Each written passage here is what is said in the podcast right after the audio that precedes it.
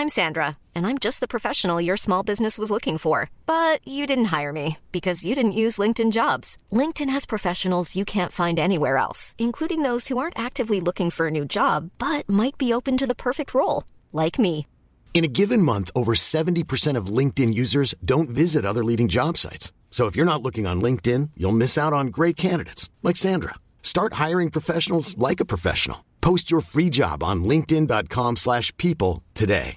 Hey, I'm Ryan Reynolds. Recently, I asked Mint Mobile's legal team if big wireless companies are allowed to raise prices due to inflation. They said yes. And then when I asked if raising prices technically violates those onerous two-year contracts, they said, "What the f*** are you talking about? You insane Hollywood ass."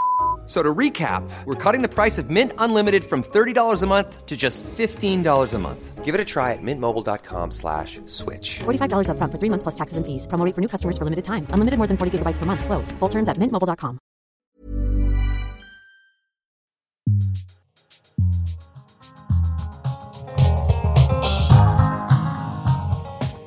Bonjour, ici Émilie Nicolas et bienvenue à Détour. Cette semaine, je suis avec Andrew Parkin, directeur général de l'Institut Environix, qui mène des recherches sociales et des études sur l'opinion publique au Canada. Bonjour Andrew, ça va bien? Ça va très bien, merci. Bonjour. Bonjour.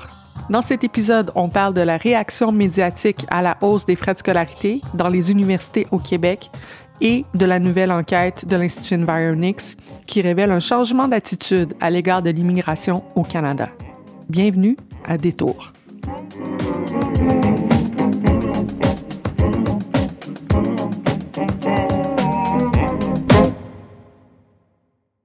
Faire preuve d'équité envers les universités francophones tout en protégeant la langue française, c'est ainsi que le gouvernement québécois justifie sa décision de doubler les frais de scolarité pour les étudiants universitaires qui arrivent de l'extérieur du Québec. Les universités anglophones sont particulièrement touchées, un impact dénoncé par le monde municipal et la communauté d'affaires qui estime que cela menace la réputation du Québec à l'étranger. Are you so sure that uh, university tuition, what you announced uh, last week, will definitely stop the decline of French in Quebec? It, it, it's one of the actions. Now we had these measures where we say in increasing the tuition fees for uh, uh, the rest of Canada, for the people studying in Quebec, it will be another move to reduce the number of uh, Anglophone students, and we'll have we'll announce other measures. I am committed to stop the decline of French in Quebec. Dans les dernières semaines, il y a quand même une bombe politique qui est tombée euh, sur le milieu universitaire québécois. Le gouvernement Legault a décidé d'augmenter les frais de scolarité d'abord pour les étudiants étrangers et aussi pour les étudiants canadiens hors Québec qui voudraient venir étudier dans les universités québécoises. Donc pour les étudiants canadiens, on parle presque d'avoir doublé les tarifs, c'est-à-dire qu'avant on parlait de frais de scolarité d'environ 9 000 dollars par année, maintenant on passe à près de 17 000 par année. Pour les étudiants étrangers, c'est environ 20 000 par année dont on parle. La nouvelle suscite énormément de réactions pour le gouvernement, la raison officielle, c'est de freiner le déclin du français et cet argumentaire-là en particulier suscite énormément de controverses. Le ministère de l'Enseignement supérieur veut récupérer un montant forfaitaire par étudiant non québécois et réinvestir cet argent-là dans les universités francophones. Andrew, est-ce que, selon toi, c'est une stratégie viable pour protéger le français?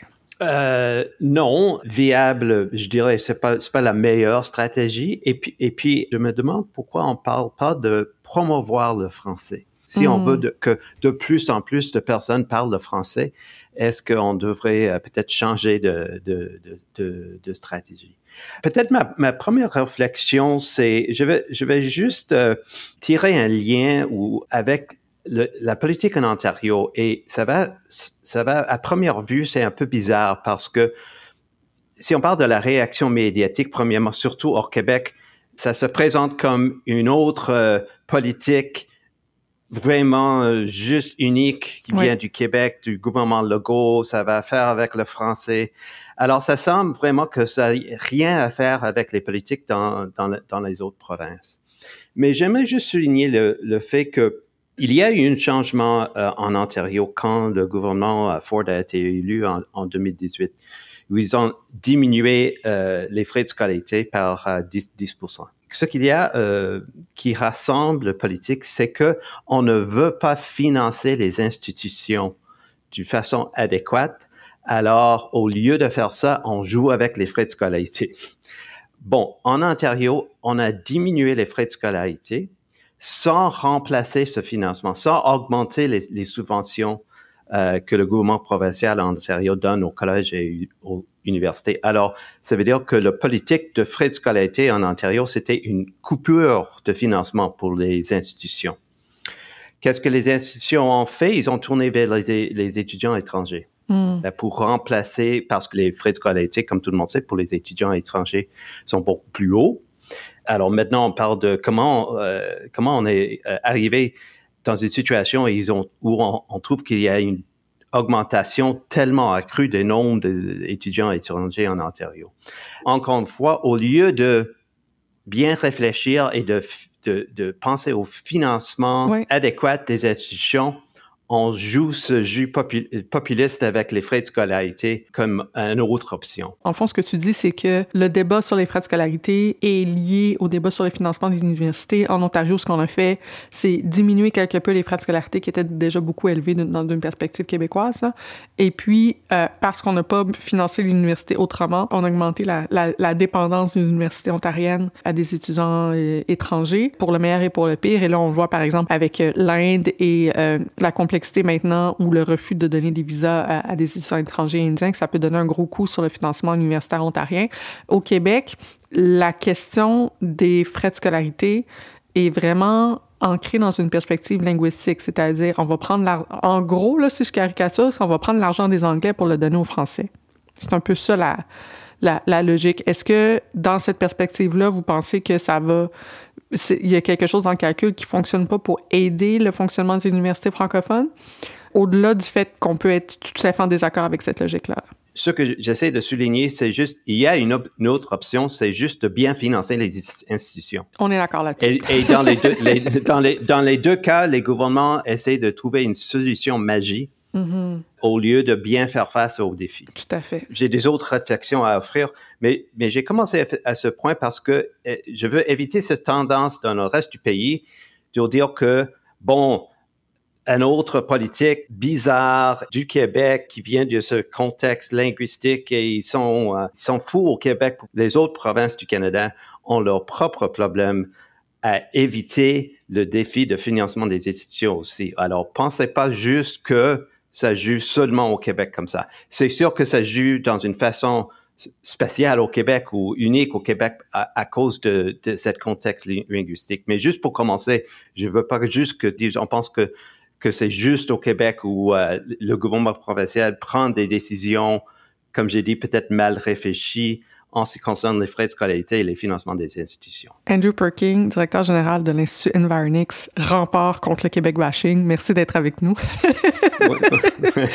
oui, oui. Euh, si je peux ajouter un autre rempart, parce que j'ai été cette étudiante, en fait, l'inverse, c'est-à-dire cette étudiante francophone à l'Université de Toronto, la manière en ce moment dont on s'émeut euh, de la difficulté pour les étudiants anglophones de venir au Québec, l'inverse a toujours été beaucoup, beaucoup plus difficile. Les frais de scolarité, lorsqu'on quitte le Québec, sont très élevés. La capacité des euh, universités anglophones dans le reste du pays à soutenir les étudiants francophones qui arrivent du Québec qui n'ont jamais étudié euh, en anglais euh, avant est à peu près inexistante, contrairement à l'inverse, et euh, le sous-financement, voire le refus de créer ou de maintenir les universités anglophones euh, en Ontario, en Alberta, au Manitoba, ailleurs, la précarité financière des universités francophones dans le reste du Canada, les universités bilingues aussi, l'Université d'Ottawa ou l'Université Moncton, c'est quelque chose aussi euh, qu'on prend pas le temps de nommer lorsqu'on pointe du doigt ce qui se passe en, moment, en ce moment au Québec.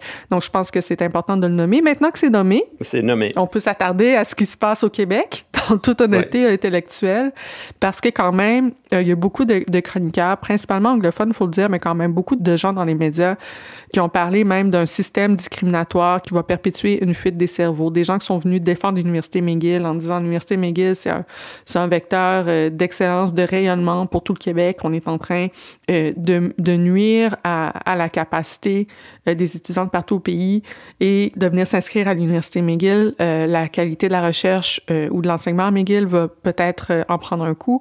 On n'a pas intérêt à faire une guerre contre McGill. Donc, euh, tous ces discours-là ont, ont ici été lancés euh, dans l'espace public. Pourquoi est-ce que tu penses que encore aujourd'hui, cette question-là de il y a plusieurs universités anglophones, mais je veux dire particulièrement McGill est, de, est encore un symbole, je pense, pour beaucoup de monde de, de l'espèce d'élitisme anglophone, machin historique des vieilles élites euh, du Québec. Il y a comme une espèce de, de malaise, je trouve, dans le discours politique au Québec autour des universités anglophones, qui serait finalement le, vestige d'une égalité euh, qui a mhm. existé longtemps dans, dans la société québécoise. J'ai l'impression que c'est un peu le sous-texte de ce qui se passe en, en ce moment. Est-ce que tu le sens aussi comme moi? Oui, tu as raison. Miguel se situe toujours sur le haut de la montagne. Euh, et, et euh, auprès des rues qui sont nommées après des, des anciens gouverneurs anglo britanniques même euh, les, les, Metcalf, les Mansfield et, et, tout ça. Là. Alors, ça se présente comme forteresse, euh, pas juste forteresse anglophone, mais forteresse même presque britannique, mais, mais, mais vieux anglophone, qui était en place avant, avant la Révolution tranquille et, et ces changements euh, au Québec. Mais je pense que ça n'avance pas les intérêts du Québec de penser autant. Et je me demande, est-ce qu'au Canada aujourd'hui, est-ce qu'on a trop d'occasions pour se rencontrer, pour se parler, pour se mieux connaître? Est-ce que, est-ce que les anglophones et les francophones au Canada maintenant ont une surplus de, d'endroits où ils peuvent se, se rencontrer et se mieux connaître? Bon, évidemment, je pose la question comme ça parce que je pense que la réponse est non. Non, je pense que, euh, je pense que manque, c'est ça, il manque toujours, euh, toujours ces, ces, ces, endroits, ces occasions, ces événements, euh, ces pratiques, ces normes on peut répondre en disant bon, c'est pas la responsabilité du Québec de promouvoir l'unité canadienne. De, de, c'est pas, c'est, euh, surtout d'un gouvernement comme celui euh, de, de M. Legault. Sauf que on parle souvent du fait que on connaît mal le Québec. Mm. Le recherche que qu'on a mené, on fait une grande sondage chaque année au sujet de la fédération, et, et on voit surtout que les, autres Canadiens qui sont frustrés avec le fonctionnement de la fédération ou de leur place au sein de la fédération ou de, de, cette question d'équité dans la fédération, mm-hmm. il y a un sous-texte et ce sous-texte est le ressentiment du Québec. On pense toujours que le Québec reçoit euh, plus que sa juste part, etc. Donc, on est frustré de, des bébés gâtés au Québec, c'est ça? Oui, c'est ça. Est-ce que la meilleure façon de répondre à cette, euh, ces stéréotypes, cette manque d'information, est de d'avoir moins de jeunes Canadiens des autres provinces qui passent quelques années à Montréal ou même à Lennoxville ou quand même au Québec? Bon, évidemment, non que non. Alors, au lieu de voir McGill et Concordia et Bishops comme, euh, comme j'ai dit, forteresse d'une vieille communauté anglophone, pourquoi on ne les voit pas comme façon de, de connecter les jeunes anglophones d'aujourd'hui avec la réalité québécoise? Excellente question, Andrew. mais vous êtes, c'est gentil, c'est gentil. Alors, ça me ramène à cette question de, de protéger, protéger la langue française. C'est quand le gouvernement Legault parle de, de, la situation de la langue française, il, il répond à une vraie préoccupation de la, de la population. On, on, pose cette question aux, aux, Québécois si on pense que la langue française au Québec est menacée et on voit que les Québécois sont, sont plus préoccupés avec la situation du français au Québec qu'il était dans, il y a 20 ans ou il y a 30 ans. On n'a plus de soucis aujourd'hui qu'on avait même dans la période de, mm. des référendums sur la souveraineté, par exemple. Je pense pas que le gouvernement Legault invente cette euh, bon, situation. Mais si on veut sécuriser la langue française, d'après moi, c'est mieux que de plus en plus de personnes parlent le français. Il faut pas renfermer la francophonie. Oui, parce que quand même, lorsqu'on vient euh, du reste du pays et qu'on vient habiter à Montréal, on a accès pendant une certaine période au cours de francisation qui existe au Québec. Malheureusement, il y a des, il y a des listes d'attente par rapport à ça. Euh, souvent, les étudiants étrangers, internationaux, si on arrive à McGill, à Concordia ou à Bishop, en parlant seulement anglais, parce qu'on est étudiant international, l'accès à la francisation au cours de français langue seconde qui sont donnés gratuitement par le gouvernement du Québec est beaucoup plus euh, limité et euh, les ressources pour apprendre le français sur les campus anglophones, elles existent. Euh, mais disons qu'elles pourraient être euh, améliorées en nombre, euh, en intensité, en adaptation aussi aux, aux, différents niveaux, différents besoins des étudiants. Donc oui, effectivement, si on veut voir les universités anglophones comme une porte d'entrée vers la culture québécoise et la langue aussi, il y a quand même des solutions concrètes qu'on pourrait mettre en place pour aider ça. Le, le je sais pas si le statu quo est, est non plus idéal, mais quand je t'écoute parler, ce que tu identifies, c'est des je pense que c'est surtout des risques pour cette hausse des frais de scolarité ou cette politique-là, ou plutôt même ce discours-là qui entoure la hausse des frais de scolarité pour les liens entre les, Québécois et les, les, Canadiens du reste euh, du pays. Mais au-delà de ça, autour de toi à Toronto, quel risque tu vois pour la perception du Québec autour de, autour de tout ce que, tout le discours médiatique est en train de se développer autour de cette politique-là? Comment est-ce que les gens qui sont pas au Québec, qui veulent, qui ont jamais considéré envoyer leurs enfants au Québec nécessairement sont en train de percevoir le Québec à cause de cette nouvelle-là? Excellente question. Et oui, je, je pense que le risque et le message qu'on reçoit, c'est le Québec ne s'intéresse pas à nous. Bon, la, la réponse le plus facile, c'est que, bon, s'ils ne s'intéressent pas à nous, on ne s'intéresse pas à eux non plus. On reste dans nos propres mm. zones linguistiques. Je pense que c'est un problème parce que ce qu'on devrait poser, c'est que à quel point est-ce que les, chacune des parties fédérales à Ottawa a une vision d'un pays qui est un pays mm. avec deux langues officielles et, et, que ces deux langues doivent être euh, également visibles et pratiquées dans, au sein de toutes les institutions fédérales. Le message du Québec, c'est que on vous invite pas à passer votre jeunesse ou, ou votre euh, vie comme étudiant au Québec.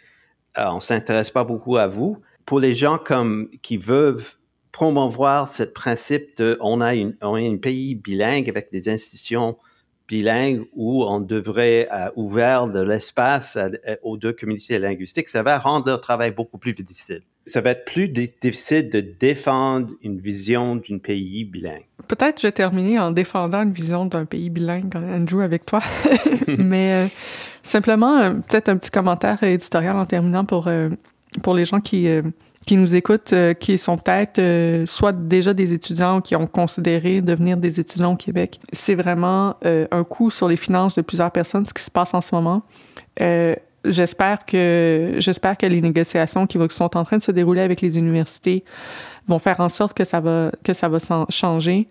En attendant, J'espère que ça va pas complètement décourager certaines personnes de venir euh, étudier euh, à Montréal ou, ou, à Bishop dans les cantons de l'Est. Je sais que si vous nous écoutez en, en ce moment, c'est parce que vous faites partie de ces gens qui ont assez un niveau de français élevé pour être capable d'écouter des tours et que donc il y aurait une grosse possibilité d'avoir aussi une ouverture, un intérêt vers la culture québécoise qui serait autour de vous à Montréal. Donc s'il vous plaît, ne vous découragez pas de venir à Montréal à cause de François Legault. François Legault n'est pas tout le Québec.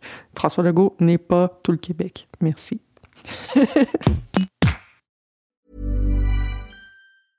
I'm Sandra, and I'm just the professional your small business was looking for. But you didn't hire me because you didn't use LinkedIn jobs. LinkedIn has professionals you can't find anywhere else, including those who aren't actively looking for a new job but might be open to the perfect role, like me.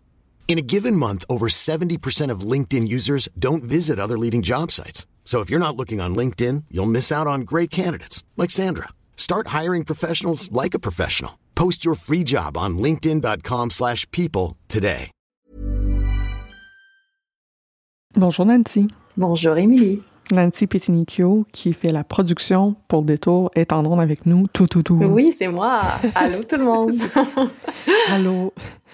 Alors, euh, Nancy, on a dépassé euh, les, le cap des 20 épisodes euh, de Détour euh, déjà depuis notre lancement. Mm -hmm. On est aux deux semaines. On a accéléré le rythme de production. euh, on chôme pas à détour quand même. Là. Non, on a beaucoup de travail devant nous, puis euh, ça continue à rouler. Puis c'est grâce aux gens qui nous soutiennent. Je sais pas si vous avez remarqué, mais le, le, format, ou du moins la, la, manière dont on, dont on fait l'émission euh, a quand même évolué euh, depuis notre fondation. Si on est parti de d'un jeu de mots entre shortcuts, qui, qui, qui, on a traduit en français détour parce que les francophones ont toujours un esprit contrarien. On est vraiment en train de d'assumer qu'on est une émission qui prend le temps d'aller dans les détours, de faire des portraits, d'aller en profondeur, de, de, de faire des, des, profils. Puis franchement, on a beaucoup de plaisir à, à faire ça, Nancy, non? Mm -hmm, Ouais, je pense que le fait de pouvoir euh, rencontrer une grande diversité de personnes euh, d'un peu partout au pays, ben c'est, vraiment le fun. Ça nous amène des nouvelles perspectives, puis ça fait aussi découvrir de nouvelles personnes à, à notre auditoire, ce qui est bien le fun. Puis ouais, je pense qu'on on, on, a la chance aussi d'être la première émission en français de Canada Land parce qu'on a comme un peu euh, toutes les possibilités devant nous. Tu sais, on, on a vraiment expérimenté avec ce format-là qui était de shortcuts au départ. Puis maintenant, on, a notre propre format qui, qui nous ressemble. Oui, on trouve, on trouve notre web, ça continue à, à, évoluer. On pense notamment à faire des, des, des, des, épisodes euh, dans une formule qui ressemble plus à ce que vous êtes habitué d'entendre dans le Monday Show en anglais. On pense à, on pense à beaucoup de choses. Et euh, on n'est pas d'ailleurs les, les seuls à être en mode euh, exploration de ce qu'on peut faire. Oui, vraiment. Canada Land offre beaucoup d'opportunités à des personnes de différents backgrounds pour pouvoir explorer euh, le podcasting puis euh, le fait de raconter des histoires via l'audio. Donc, j'ai hâte de voir euh, qu'est-ce qui s'en sort. Ces projets-là, bien sûr, viennent pas comme ça du ciel. Ils sont possibles grâce à l'appui des gens qui décident de soutenir financièrement Canada Land. D'abord, merci de nous écouter déjà. Si vous nous écoutez gratuitement et si vous avez envie de passer à la prochaine étape et de soutenir plus concrètement euh, le développement de cette nouvelle génération-là en journalisme audio parce que vous comprenez directement là où va votre soutien. Allez directement à canadaland.com barre oblique join, donc canadaland.com barre oblique join, J-O-I-N, et à partir de là, vous allez pouvoir soutenir de manière accrue notre mission, qui est une mission franchement très noble, Nancy, quand même, on va se mm dire. Mm-hmm. Je suis vraiment d'accord. Andrew, à détour, on aime ça prendre un moment de nos deux segments pour souligner des histoires qui ont attiré notre attention durant la semaine. Qu'est-ce que tu aimerais qu'on garde en tête pour cet épisode? Ben, moi, ce que j'ai remarqué dans les données que je collecte, c'est qu'il y a eu un, un, drôle de changement, et le changement que je pense que va surprendre bien de personnes au Canada, parce que je pense que c'est naturel de penser que les Québécois se distance un peu des institutions politiques du Canada. Ça veut dire que oui, ils font partie du pays, ils font partie du Canada, mais comme ils ont un peu de réserve. C'était le cas anciennement. Alors, si on, regarde les données qu'on avait collectées, par exemple, en 2010, on demande est-ce que, est-ce que vous êtes fiers de vivre sous le système politique du Canada? Les Québécois, surtout les Québécois francophones, mais les Québécois en général, étaient, étaient, étaient moins probables à dire qu'il était très fier de vivre sur le système politique du mm. Canada. Même chose si on pose la question, est-ce que vous pensez que le système politique du Canada devrait être soutenu? Alors, c'était pas surprenant. Sauf que depuis 2010, de peu à peu, les Québécois ont devenu plus euh, ouverts ou plus ou, ou, ou, commencent à appuyer plus fortement le système politique du Canada et les autres Canadiens. Euh, la tendance est dans la direction inverse ils ont devenu depuis dix ans un peu moins probables à appuyer fortement le système. Je soupçonne des gens dans les prairies. Est-ce que j'ai tort? C'est surtout les gens, surtout en Alberta, ah, mais pas juste. Mais pas juste, surtout, mais pas juste. Alors, on est, on est rendu en 2023 une situation où les, les, les, les, chaises, ils ont, on a changé des chaises ou changé de place. Imagine-toi que les Québécois maintenant sont plus probables que les autres Canadiens à dire qu'ils appuient fortement les institutions politique du pays où ils sont plus fiers de vivre sous les institutions politiques euh, du Canada. Et le, le, pièce de résistance, mm. c'est si on pose la, question plus directement, est-ce que vous êtes fier d'être Canadien? Il y a dix ans que, comme tu aurais prévu, les Albertains étaient beaucoup plus probables de dire qu'ils sont très fiers d'être Canadiens par rapport aux Québécois. Et maintenant, ils sont à l'égalité. OK. Donc, il y a vraiment quelque chose qui est en train de bouger un peu partout, mais surtout dans l'Ouest, là. Surtout dans l'Ouest. Mais comme j'ai dit, c'est aussi que les, les, les, opinions des Québécois ont, ont, amélioré ou augmenté. Alors, ils sont des changements dans les deux parties du pays, mais dans la direction inverse. Et maintenant, les lignes se croisent. Alors, soudainement, on est rendu dans une situation où les Québécois sont plus à l'aise avec le système politique du Canada que les autres Canadiens. Merci Andrew, c'est fascinant. Euh, je sais qu'il y a beaucoup de recherches là-dessus sur, euh, sur, sur, le site de, de l'Environix qui permet de, de, dire ça, mais merci vraiment d'avoir euh, un regard là-dessus parce qu'il il n'y a pas beaucoup de personnes qui suivent ces dossiers-là, c'est vraiment très important. Bien noté.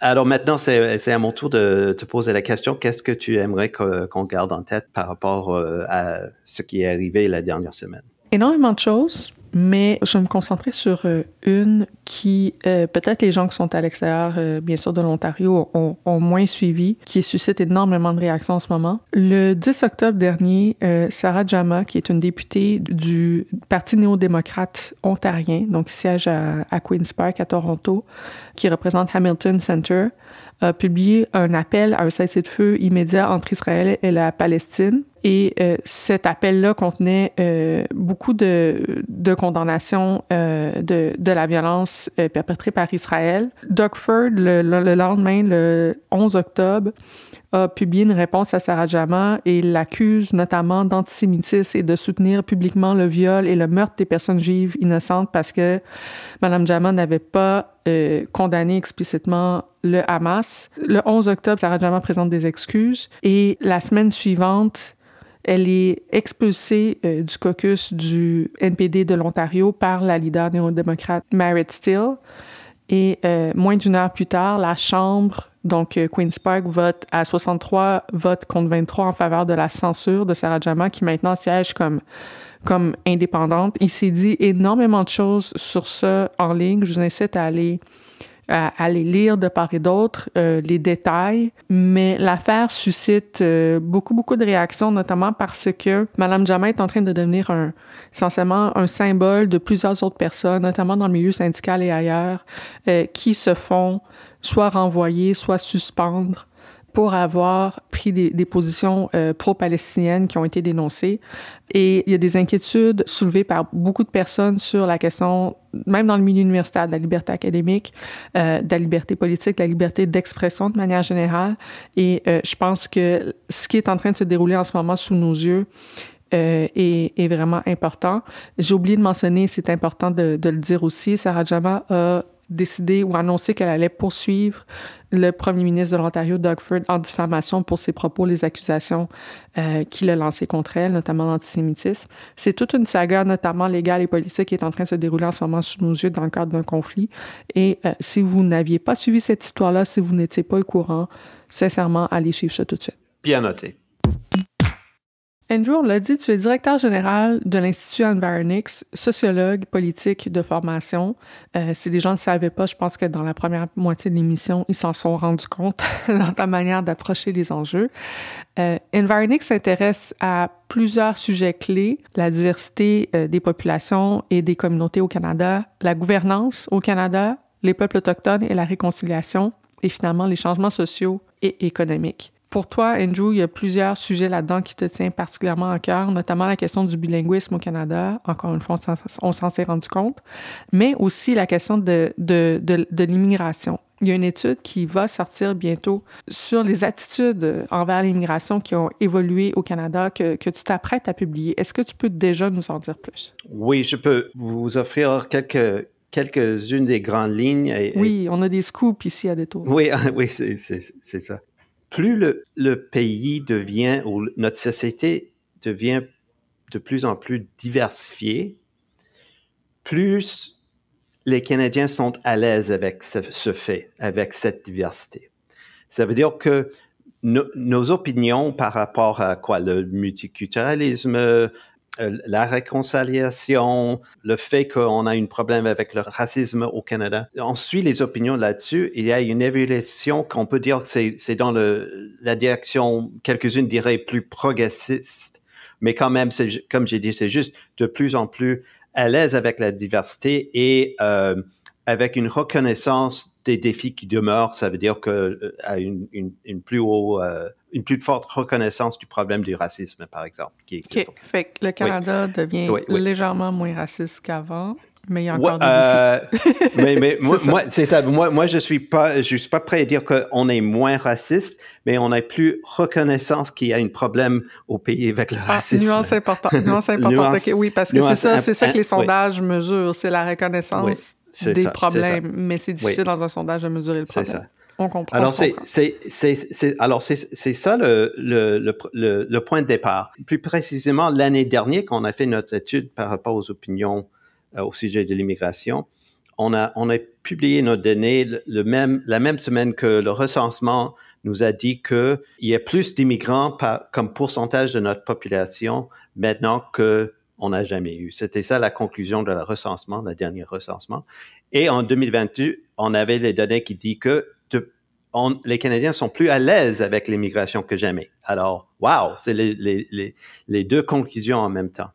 Alors, c'était ça la situation euh, euh, l'année passée. C'est en train de changer. Mais il faut préciser comment. Premièrement, en général, la population est beaucoup moins satisfaite de la situation en général. Pas, pas juste par rapport à l'immigration, la situation au pays. Là. C'est, euh, le taux d'insatisfaction avec la direction du pays, du pays a, a augmenté. C'est clair qu'on est moins euh, satisfait avec la direction de l'économie plus précisément. Euh, c'est pas une sur- surprise pour personne pour euh, savoir que on est plus euh, préoccupé avec l'inflation, le coût de la vie, et aussi les crises du logement. Le contexte de l'opinion publique en 2023 a beaucoup changé, même avant qu'on commence à parler de l'immigration. Alors, dans ce contexte, oui, euh, ce qui a changé, c'est que on, on est plus probable à mettre en question ce qu'on peut dire le taux d'immigration. Les gens commencent à, questionner est-ce que le pays est vraiment dans, la meilleure position de recevoir de plus en plus d'immigrants? L'autre partie de la phrase, c'est que on, on voit pas un changement de valeur. On voit pas un changement de appréciation des immigrants eux-mêmes. Si on parle de est-ce que, est-ce que l'immigration a un impact positif sur le Canada, la majorité dit oui. Il y a très peu de personnes au Canada qui pensent vraiment que l'immigration a, a- a un impact négatif sur leur propre communauté. Alors, on commence à questionner la façon dans laquelle les gouvernements gèrent les politiques d'immigration, mais on ne voit pas qu'on tourne le dos contre les immigrants. Comme j'ai dit, c'est pas le- les valeurs ou même le caractère des Canadiens qui est en train de, changer. C'est une question plutôt de, euh, un peu de perte de confiance envers com- comment euh, la politique est mise en place ces jours-ci. Je comprends, je comprends. C'est quelque chose qu'on a entendu, euh, commencer à entendre parler de la part du gouvernement fédéral, je trouve, au courant de l'été. C'est lié en bonne partie à la crise du logement dans le discours politique. C'est intéressant euh, l'étude dont tu nous donnes les grandes lignes en ce moment parce qu'on voit que c'est plus large que la crise du logement, c'est disons le, climat d'insécurité économique, etc., de manière plus large. Mais dans le discours politique à la rentrée parlementaire ou même avant la, rentrée- parlementaire, lorsqu'il y a eu le remaniement ministériel à la fin de l'été, Mark Miller, nouveau ministre de l'immigration, une des premières choses qu'il a dit, c'est écoutez, il va falloir qu'on repense un peu la, la politique migratoire. Regardez, commencer à faire des liens on a commencé à faire des liens au niveau du caucus libéral entre euh, la crise de l'immigration et les politiques migratoires, chose qu'on n'avait pas nécessairement fait avant.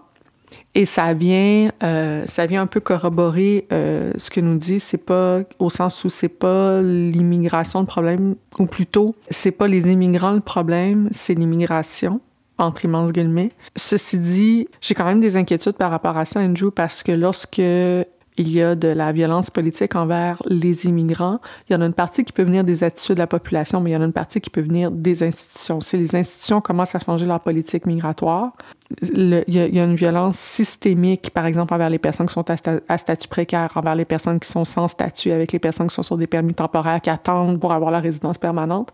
Et je me demande s'il n'y a pas un risque avec ce qui se passe en ce moment d'augmenter la violence systémique du système d'immigration canadien, même si les attitudes populaires envers l'immigration sont pas nécessairement négatives euh, dans l'interpersonnel. Je sais pas si tu vois ce que je veux dire.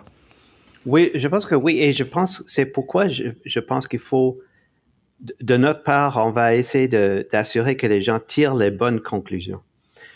Par exemple, si, si on voit dans nos données que euh, les, les, les, opinions envers le taux d'immigration au Canada changent dans le contexte où euh, on est de plus en plus préoccupé avec les crises de logement, ça ne veut pas dire que les Canadiens pensent que l'immigration est la cause du crise de logement.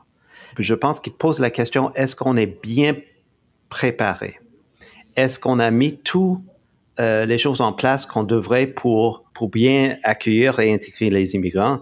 Commençons avec les logements, la construction des logements, etc. En termes québécois, le terme qui est souvent utilisé pour parler de ce dont tu parles, c'est la fameuse euh, notion assez ésotérique euh, de capacité d'accueil qu'on définit jamais vraiment, mais c'est un peu dans ce dont on parle tout le temps.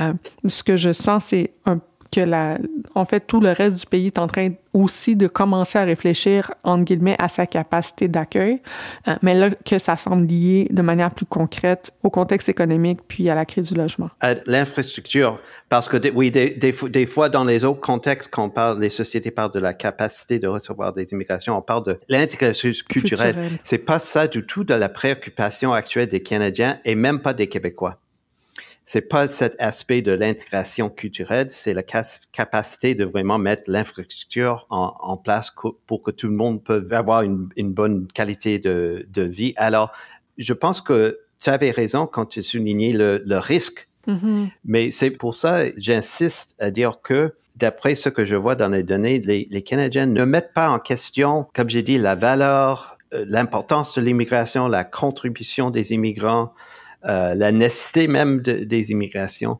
euh, mais ils ont moins de confiance envers notre système actuel. C'est pas juste que les Québécois sont pas préoccupés avec cette question de l'intégration culturelle premièrement, mais on peut dire que même les Québécois sont moins préoccupés avec ça qu'ils étaient anciennement moins préoccupés que, leurs élites politiques essentiellement. Oui, mais c'est ça. Je, je, je, suis d'accord, même, si j'ai pas les, données pour démontrer ça. Mais on a des données pour dire qu'il y a comme il y a 30 ans, une majorité des, Québécois euh, disaient que les immigrants euh, euh, menacent la culture québécoise. Et maintenant, c'est une majorité qui sont désaccords avec cette idée. Alors, faut souligner qu'il y a cette progression ou cette évolution des opinions des, Canada, des Canadiens et des Québécois qui, avec le passage des années, devient de plus en plus positif envers l'immigration, ouvert envers la diversité culturelle et ethnique. C'est pas ça qui a changé. Mm-hmm. C'est pourquoi j'insiste, il faut pas tirer la mauvaise conclusion et remettre tout, tout, tout en question. Tout à fait. D'abord, merci pour euh, je, veux dire cet optimisme, mais c'est pas, c'est pas, en fait, c'est de l'optimisme rétroactif ou ce regard positif-là sur l'évolution de notre société. Souvent, on a l'impression que les gens lancent ça dans le vide, alors ce qui est intéressant avec le, le, le travail d'Environix, c'est qu'il y a des données pour le soutenir. Euh, on fait de la sociologie, on fait pas du wishful thinking.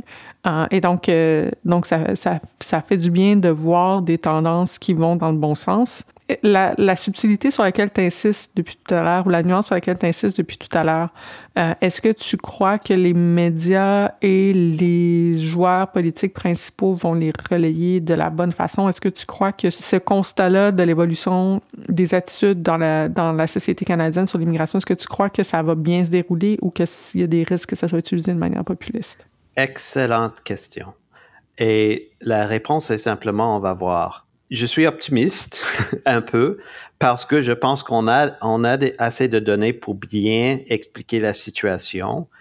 Et je pense que les, mm-hmm. les, les, grands euh, partis politiques n'ont pas un intérêt à faire une campagne politique contre les immigrants. Je pense que tout le monde connaît la situation politique au Canada, pas des votes à gagner. En général, nos leaders politiques ne s'en vont pas dans cette direction mais quand même, il y aurait, il y aurait des voix, il y aurait des, il y, a, toujours, il y a toujours des exceptions. Alors, il y aurait des commentaires que dans le passé avaient de difficultés à, à s'exprimer parce que il avait l'air d'être raciste. Mais maintenant, il dit que non, c'est juste, on a une crise de logement. Faut, faut surveiller ça euh, un peu. Est-ce qu'on est assez euh, avancé comme société qu'on peut avoir un débat au sujet du politique d'immigration qui est euh, raisonnable et motivé par les faits et pas par des préjugés. Effectivement, on verra, on va suivre ça de très près. Merci beaucoup Andrew pour ça, c'est tout pour détour. S'il vous plaît, dites-nous ce que vous avez pensé euh, de l'épisode, on a envie d'entendre vos commentaires et vous pouvez toujours nous trouver sur X ou Twitter à Canadaland et m'envoyer un courriel à canadaland.com. Andrew, euh, pour l'étude, d'abord, ça va sortir quand spécifiquement? Et de manière générale, les gens peuvent trouver le reste des travaux où? Sur, euh, sur notre site web, environicsinstitute.org. Et euh, c'est lundi le 30 octobre que ça va être publié. Donc, lundi le 30 octobre, dans deux jours, euh, vous allez pouvoir avoir accès à tous les détails de l'étude dont, Andrew vient de nous donner euh, la primeur.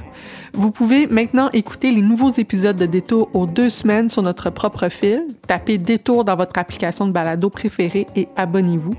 Cet épisode est produit par Nancy Pettinicchio. La production technique est par Tristan Capacchione. Karen Pugliesi est notre rédactrice en chef. La musique du générique est par SoCalled. Les droits de diffusion sont assurés par CFUV 101.9 FM à Victoria et leur site web est cfuv.ca. Détour est disponible sans publicité sur Amazon Music, inclus avec Prime. Si vous avez aimé cet épisode, partagez-le encore une fois sur vos réseaux. Parlez-en à vos proches.